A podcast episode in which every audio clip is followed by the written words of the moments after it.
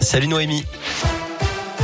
Salut Cyril, salut à tous. On jette un œil à vos conditions de circulation. Tout va bien pour l'instant dans l'agglomération lyonnaise. Pas de grosses perturbations à vous signaler. Et puis la bonne nouvelle, c'est que l'épisode de pollution aux particules fines est terminé. La vigilance a été levée, notamment dans le bassin lyonnais, la vallée du Rhône et le Nord-Isère.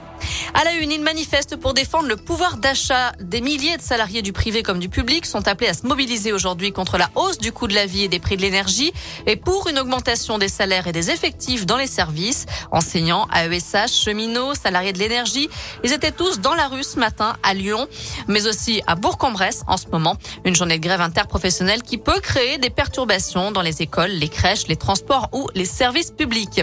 Et puis au lycée Douaneau de Vaux-en-Velin, la mobilisation se poursuivra ce avec une nuit du dernier chapitre. Les personnels réclament le report des épreuves du bac prévues en mars. Selon eux, il faudrait travailler nuit et jour pour terminer le programme dans les conditions actuelles. La libération de la parole continue dans l'affaire Louis Rib. Après la réunion publique organisée à Gramont dans la Loire la semaine dernière, neuf nouvelles victimes d'agressions sexuelles se sont fait connaître. D'après le progrès, elles ont contacté la cellule d'accueil et d'écoute au sein du diocèse de Saint-Étienne. Notez que les œuvres du prêtre décédé en 94 ont été retirées à Gramont, d'où il était originaire. À retenir également ce drame à Saint-Didier-de-la-Tour, près de Bourgoin-Jallieu, dans le Nord-Isère. Vers 5h30 ce matin, un homme de 24 ans a poignardé mortellement sa mère dans l'appartement familial avant de prendre la fuite. Selon le Dauphiné Libéré, c'est sa petite sœur, une adolescente, qui a donné l'alerte en se réfugiant chez des voisins. Une fois sur place, les gendarmes n'ont pu que constater le décès de la victime âgée de 45 ans. Le jeune homme a été retrouvé errant dans les rues du village. Ce jeudi marque aussi le coup d'envoi de la primaire populaire. Un vote pour désigner un seul candidat à gauche pour la présidentielle. Mais cette primaire est boudée par la quasi-totalité des candidats.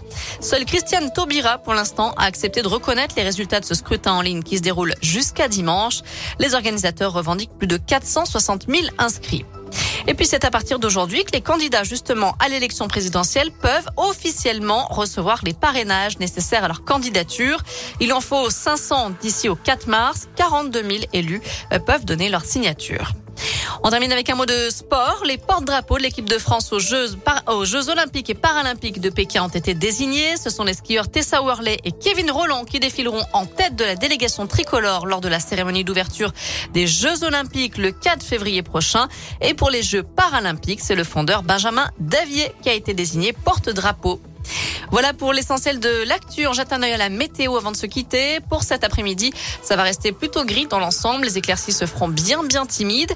Les températures ne dépassent pas les 3 degrés pour les maximales dans la région. Attention, prudence si vous prenez la route en soirée ou la nuit prochaine. On annonce encore pas mal de brouillard givrant. Les routes pourraient donc être très glissantes. Bon après